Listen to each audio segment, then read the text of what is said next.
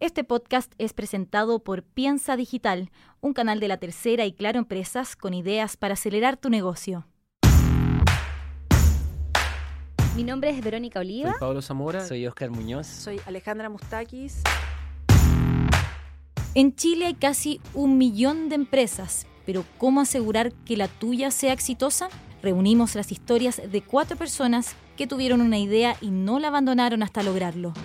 Oscar Muñoz, creador de los vasos de vidrio reciclado Green Glass, Alejandra Mustakis, fundadora de Muebles Medular y la compañía de innovación tecnológica Cowell, Pablo Zamora, cofundador de la empresa de alimentos en base a plantas de Notco y Verónica Oliva de Red Almacén, iniciativa social que digitaliza negocios de barrio.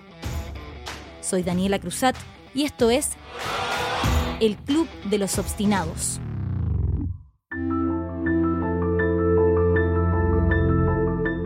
No conozco ni un emprendimiento que en los primeros años tenga caja, que no es lo mismo que tener utilidades. digamos.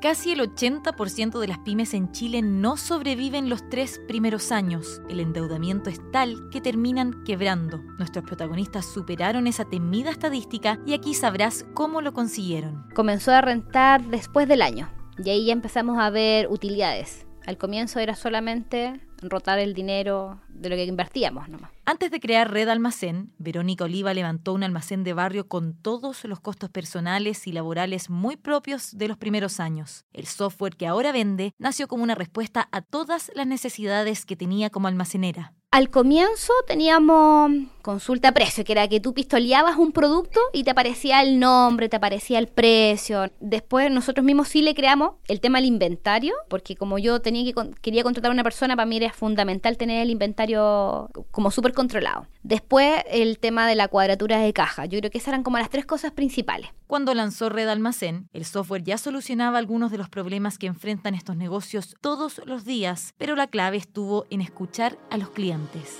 Como te decía, esto partió en el 2015 y todo el 2015 fue como organizar todo esto. De hecho, 2015 casi no, no habían ventas, porque estuvimos casi todo el año recibiendo mentoría y fue armar todo este plan y todo. Y después, a medida que fueron pasando los años, por ejemplo, nos empezamos a dar cuenta que alguien me decía, oye, no sé, pucha, ¿cómo podíamos hacer esto el tema del fiado? Y desde ahí también fue la idea de crear un módulo. Dijimos, "Oye, ¿por qué no creamos módulo para que sea control de fiados? Y eso les permitía a todos tener el nombre de la persona, saber efectivamente lo que estaba llevando, cuánto debía, cuánto era el saldo. Porque muchas veces también pasa que terminaba la gente pagando su sueldo completo también en el negocio. Pero era porque no llevaba ni un control ni el dueño del almacén, ni él también como cliente. Entonces le- la magia de todo esto eh, es que a medida que fueron pasando los años, con ideas desde otros comerciantes, fuimos creando una cuestión súper potente. Porque uno me decía, oye, yo creo que esto es lo que puede servir. Y ahí Víctor Hugo lo que hacía era programar y creaba un módulo especial para... Eso funcionó otro, muy "Oye, yo bien para firmar el negocio en esos primeros años, pero ya veremos cómo Verónica tuvo que adaptar su estrategia para mantenerse en pie.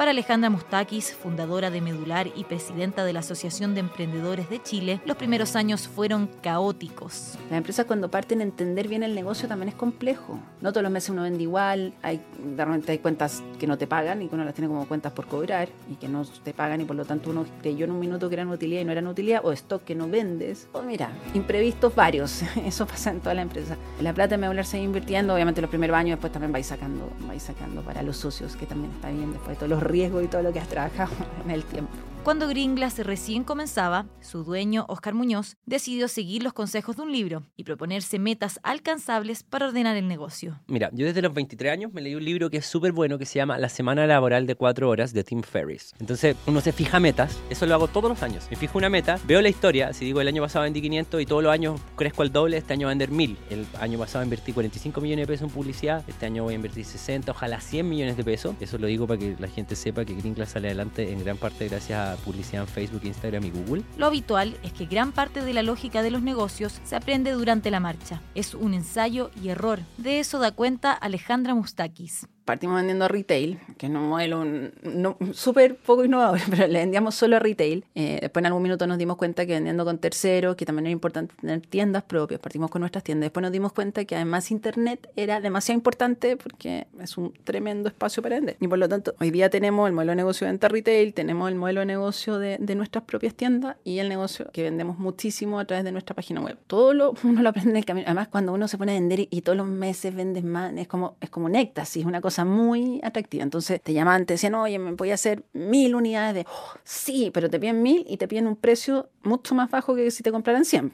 Y al comienzo uno quería hacer las toy, quería hacer los mil y después te das cuenta que hacer mil muebles le bajaba mucho el precio, te quedaba poco margen, agotaba ahí toda la organización porque tenía que hacer muebles, mil muebles en muy poquito rato. Eh, si quedaba cualquier problema, monte tú que hubiera, por un problema de producción no llegó una manilla, le faltaba, no sé, o faltaba un tornillo de los muebles y perdí plata. Entonces aprendimos que no valía la pena hacer millones y ganar poco, sino que era mejor tener un punto de precio que no es primer precio, un poquito en segmento que viene por sobre el primer precio y hacia arriba, pero aprendimos que si no llegáis a ciertos márgenes no valía la pena vender, que solo gastáis la organización, que muchas veces termináis perdiendo plata y después ser súper, conocer también tu negocio, que saber cuándo sí realmente vale la pena vender y no y qué márgenes estáis disponibles para qué nivel de trabajo.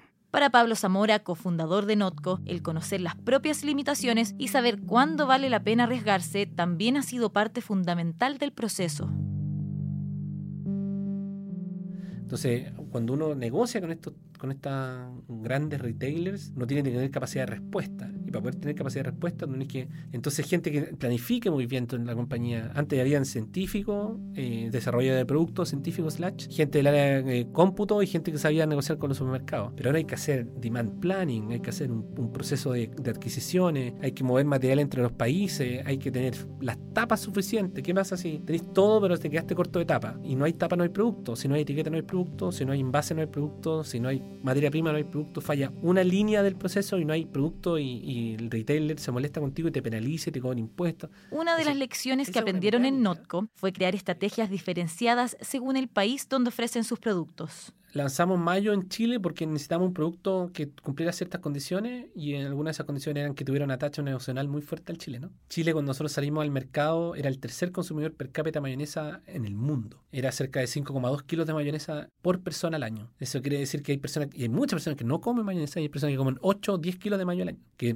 tú sabes que nosotros le ponemos mayonesa a todo, a todo, absolutamente a todo. Solo en Estados Unidos somos una raya en el mar, menos que cero. Entonces para poder que Notco sea una empresa relevante tiene que construir en toda, cada uno de los territorios donde está. Hoy día estamos en ese proceso estamos en En Chile, no sé, nosotros sacamos un manjar y, probablemente salga en el diario, pero nosotros llegamos a salir con un manjar en otro país y a nadie le interesa que salimos con un manjar, no, no, tenemos historia con el país. Entonces tuvimos que hacer un lanzamiento en Argentina con medios de prensa, un lanzamiento en Brasil, desarrollar vínculos con mega corporaciones que nos puedan abastecer a los volúmenes que nosotros queremos. Porque cuando tú eres una empresa pequeña y tú vendí una tonelada eh, al mes, lo puedes lidiar tú con eso. cuando tenés que producir 200 toneladas al mes, ya tú no tenés capacidad, sino toda tu empresa sería solo mayo. Y si puedes sacar leche, tenéis que sumar 300 personas más para hacer solo leche y dejar de hacer mayo porque si no, no tenéis capacidad. Verónica Oliva también comprobó en el camino que el que mucho abarca, poco aprieta. Al principio, claro, hacíamos muchas capacitaciones en terreno, pero también eh, hay un tema también después en, en, los costos de tu empresa, en el tiempo, y eso a medida lo hemos ido trabajando, hoy día hacemos capacitaciones online, que eso también nos ha permitido no solamente llegar a gente de Santiago, o sea, tener gente también de regiones, tener gente de esta de Isla Pascua que tenemos clientes, eh, Antofagasta, Calama, es que son regiones que están muy lejos y que claro, que si, si fuera solamente el servicio de forma presencial no nos permitiría llegar de manera tan fácil o el costo para esa persona sería muy elevado. Y también a digitalizar sus servicios para así alcanzar un público más grande y además abaratar costos. Pero ya Internet da para mucho, entonces lo que hacemos es conectarnos a sus computadores, desde capacitarlos en el uso del sistema,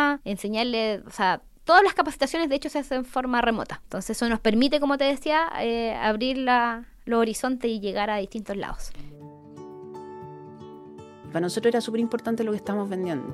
Y sigue siendo. Entonces cada mueble es como un, arte, un hijo. Uno lo quiere y quiere lo mejor.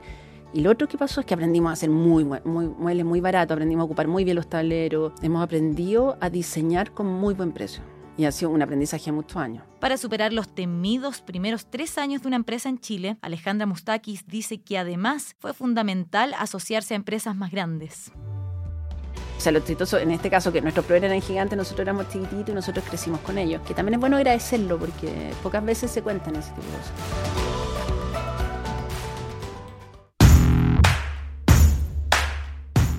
Acompáñanos en el próximo capítulo del Club de los Obstinados para conversar sobre fracasos y tropiezos o, como bien dicen nuestros protagonistas, experiencias adquiridas. Escúchanos en Spotify, Google Podcast, Apple Podcast y en Piensa Digital, el canal de negocios de la tercera y Claro Empresas.